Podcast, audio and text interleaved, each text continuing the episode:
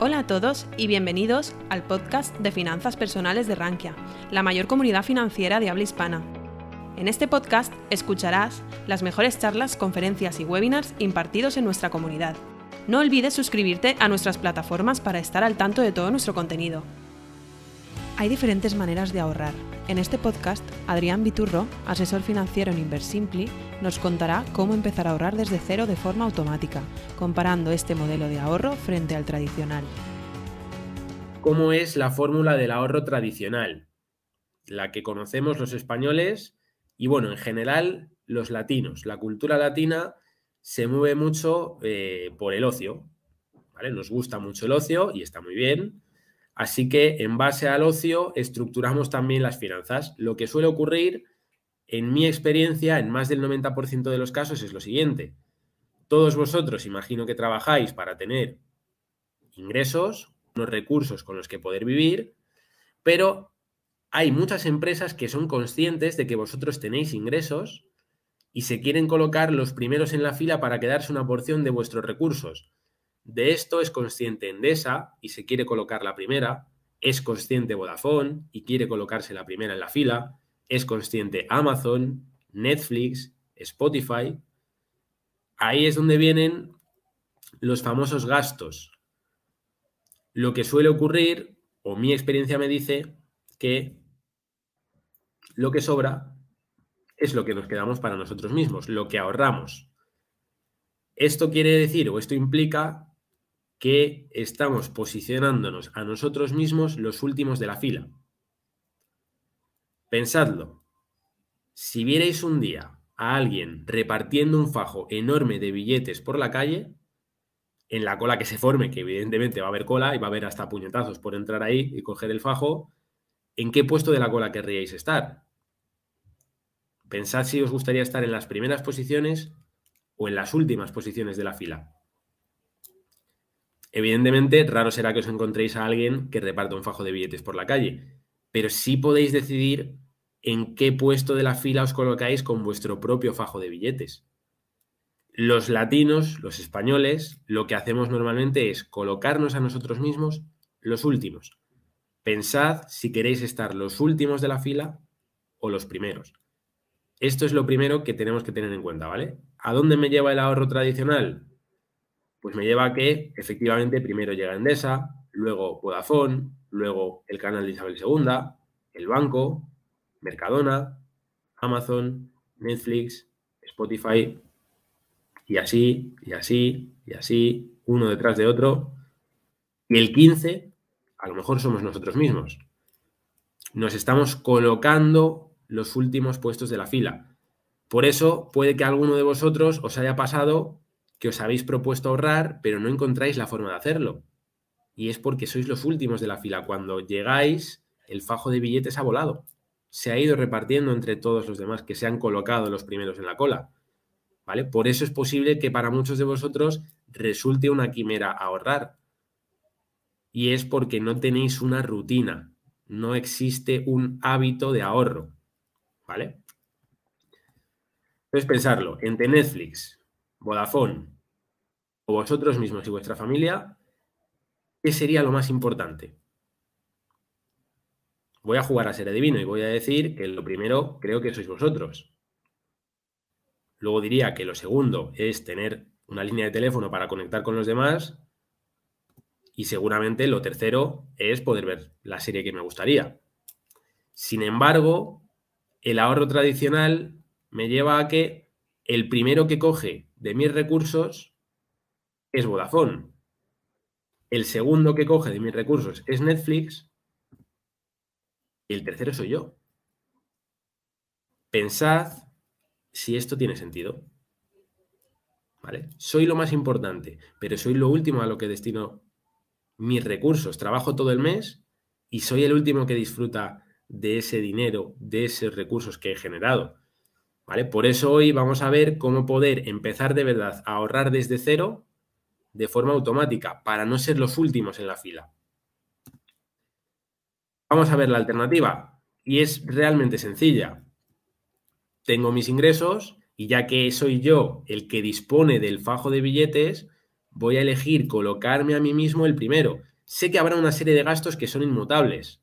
¿no? Tengo que pagar el alquiler o la hipoteca, tengo que cubrir el gasto de la luz, etcétera, etcétera. Si gano 1.000 euros no voy a poder separar 900, pero seguro que sí puedo separar 100 o 50, lo que sea. Igual que puedo comprometerme con la compañía de la luz a pagar 30 euros o con Netflix a pagar 10, me puedo comprometer conmigo mismo a separar 100 para mí, o 50 o 20 o los que sean, pero tengo que añadir un recibo más a mi cuenta bancaria. Y al igual que pago la luz y el agua y el gas, pago mi propio recibo, el recibo de los estudios de mis hijos, el de mi jubilación, el de mi futuro de negocio, el de mi futura casa. Si no pago el recibo, es muy probable que el objetivo nunca llegue. Así que vamos a ver cómo puedo automatizar ese ahorro. ¿Vale? Aquí hay que tener algunas cosas claras. Podría hacerlo por transferencia periódica, o sea, me abro una cuenta de ahorro y la enlazo con mi cuenta bancaria en la que cobro, ¿no? en la que recibo mi saldo. Muy importante, muy, muy importante que la cuenta de ahorro esté separada de la cuenta corriente.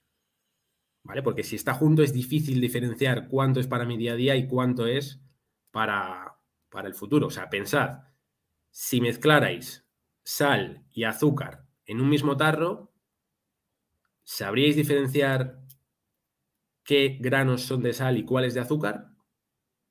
Complicado. Así que tenéis que tener una cuenta de ahorro separada de vuestra cuenta corriente. La sal por un lado y el azúcar por otro. El dinero para mis gastos, para mi día a día por un lado y el ahorro por otro. Por tanto, una opción para nutrir esa cuenta de ahorro sería hacer una transferencia periódica. Y la otra sería un recibo. Vamos a ver cuál es más efectiva. Lo que sí os puedo decir es que la transferencia depende de vuestra voluntad y el recibo depende de la rutina. Y yo os animo a pensar, ¿qué creéis que es más exitoso? ¿La rutina o la voluntad? Pensadlo. Pensadlo bien yo sé por lo que yo apostaría. Y desde luego no es la voluntad. Os digo, en los siete años casi que llevo como asesor, todos los clientes que he conocido que ahorran por transferencia, en agosto no ahorraron porque se van de vacaciones. En septiembre no pudieron hacerlo porque fue la vuelta al cole y había que comprar los libros del niño. En diciembre tampoco pudieron porque es Navidad y hay que comprar los regalos. En enero es la cuesta de enero. En marzo vino la Semana Santa. No sé qué ocurre que los clientes que tengo que ahorran por recibo debe ser que no se van de vacaciones en agosto, sus hijos no van al colegio, no regalan nada a nadie por Reyes y no tienen cuesta de enero, porque curiosamente esos han cumplido todos los meses. ¿Cómo es posible? Porque la transferencia depende de la voluntad y el recibo genera rutina rutina de ahorro automático.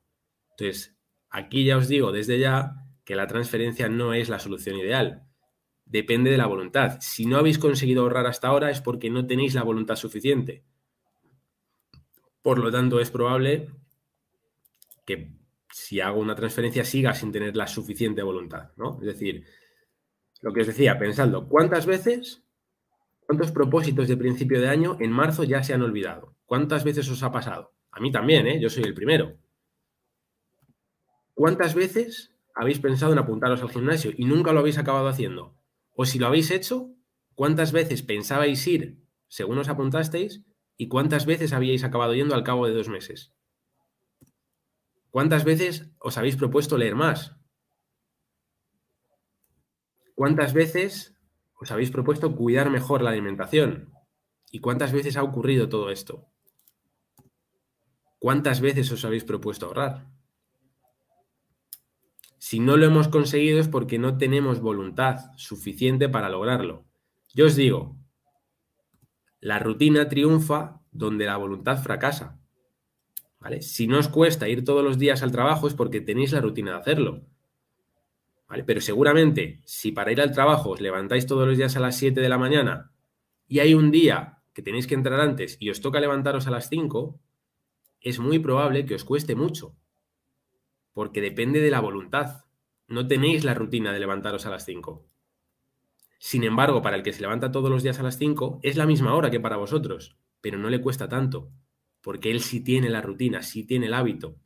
¿Vale? Se suele decir que se necesitan 21 días para lograr generar un hábito.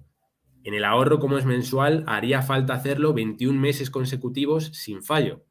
Mi experiencia me dice que antes de que eso ocurra, hemos fallado y no hemos llegado a generar el hábito. Aquí para que os hagáis una idea, os he traído una estadística del Banco de España que nos enseña cuáles son las formas de pago, de los pequeños pagos especialmente, en España. Fijaos que el 39% de las operaciones de pequeños pagos que se hacen en España son por domiciliación, es decir, recibo. Sin embargo, solo supone el 16% de las operaciones, del importe de las operaciones, ¿vale? Es el 39% de las operaciones en número, pero solo el 16% en importe. O sea, es la solución que más se utiliza para pequeños pagos. No es casual que la compañía de la luz, o Netflix, o Spotify, o Vodafone, os inciten, os animen a pagar por recibo. Incluso a día de hoy ya casi no hay otra alternativa que no sea el pago por domiciliación, por recibo. No es casualidad, es porque tienen estadísticas que demuestran que reduce el impago en más de un 85%. ¿Vale? Se sabe que si el cliente tiene que ir a la sede de Vodafone a pagar el dinero, lo mismo ya se lo ha gastado. Por eso te lo domicilian. Lo que tenemos que hacer es seguir su ejemplo. Vamos a domiciliar vuestro ahorro. Voy a pagar el recibo de mi jubilación, el recibo de mi colchón, el recibo de la reforma de mi casa. Y así es como consigo el objetivo. Seguid el ejemplo de esas grandes compañías que os giran un recibo para asegurarse de que se colocan en las primeras posiciones de la fila. Haced lo mismo vosotros y os aseguraréis que vosotros también estáis en los primeros puestos. No estaréis a expensas de lo que sobre, que ahí es cuando se dificulta mucho porque muchas veces no sobra nada. ¿Vale? Así que quiero que os quede muy claro el por qué es importante hacer ese ahorro automático. ¿Qué ventajas vamos a obtener? Lo primero es el compromiso con vosotros mismos y vuestros objetivos. El compromiso no es con la herramienta de ahorro X que hayáis adquirido, sea la cuenta de Bank Inter o sea la que sea. El compromiso no es con la cuenta de Bank Inter. El compromiso es con vosotros mismos. Ese recibo lleva vuestro nombre. Igual que el de Endesa lleva el de Endesa y el de Vodafone el de Vodafone. Ese recibo es para vosotros, para vuestros objetivos. Para mí esto es lo más importante. Lo segundo es que creáis un hábito saludable. Llegará un día en que no os duela tanto ahorrar porque os habéis acostumbrado a hacerlo. Pensadlo bien. En mayor o menor medida, entiendo que todos los que estáis trabajando, que estáis conectados, perdón, estáis trabajando. Tenéis unos ingresos. Muchos de vosotros llevaréis bastante tiempo trabajando. Pensad si vuestra vida habría sido muy diferente si vuestro sueldo hubiera sido 50 euros menor cada mes todo este tiempo. Seguramente no. Pensad y multiplicad cuánto tendríais hoy si hubierais ido separando esos 50 euros para vosotros mismos. Punto 3 también muy importante. ¿Sabes cuánto ahorras cada mes? ¿No? Porque si ahorro lo que me sobra, hay meses que ahorro 100, otros 200, otros 500, otros 20, otros 1000. Y así es muy difícil planificarme. Si no sé con qué recursos cuento, es difícil estructurarlos. ¿vale? Es difícil crear un plan si no sé con cuántos recursos cuento, ¿no? O sea, sería como pedirle a un arquitecto que cree un edificio sin saber cuántos ladrillos va a tener. Es imposible. Entonces, muy importante, sabes cuánto vas a ahorrar exactamente cada mes. Y lo cuarto, y en consecuencia, como consecuencia de los tres primeros, es que aseguras el futuro, que es para lo que estamos hoy aquí, para intentar ayudaros asegurar vuestro futuro. Esa es nuestra labor. Así que, ya casi casi para acabar, lo que quiero hacer es incentivaros a pagar el recibo de vuestros sueños. Y por contrastar con lo que veíamos antes, que estaba primero Endesa y luego Vodafone y luego el banco y luego Mercadona, etcétera, etcétera, etcétera. ¿Qué tal si lo primero es pagar tu futura casa? Y después los estudios de tus hijos. Y tu jubilación. Y tu colchón para los imprevistos, para no ir ahogado todos los meses. Tu futuro coche. El viaje de verano. Y luego ya. Endesa, Vodafone, quien quiera venir detrás. Pero primero, tus sueños. Pagar el recibo de vuestros sueños es lo que os va a llevar a conseguirlos. Si te ha gustado nuestro podcast, te invitamos a que nos lo cuentes en los comentarios. Además, no olvides suscribirte a través de tu plataforma favorita o el blog Rankia Podcast para estar al día de todas las novedades.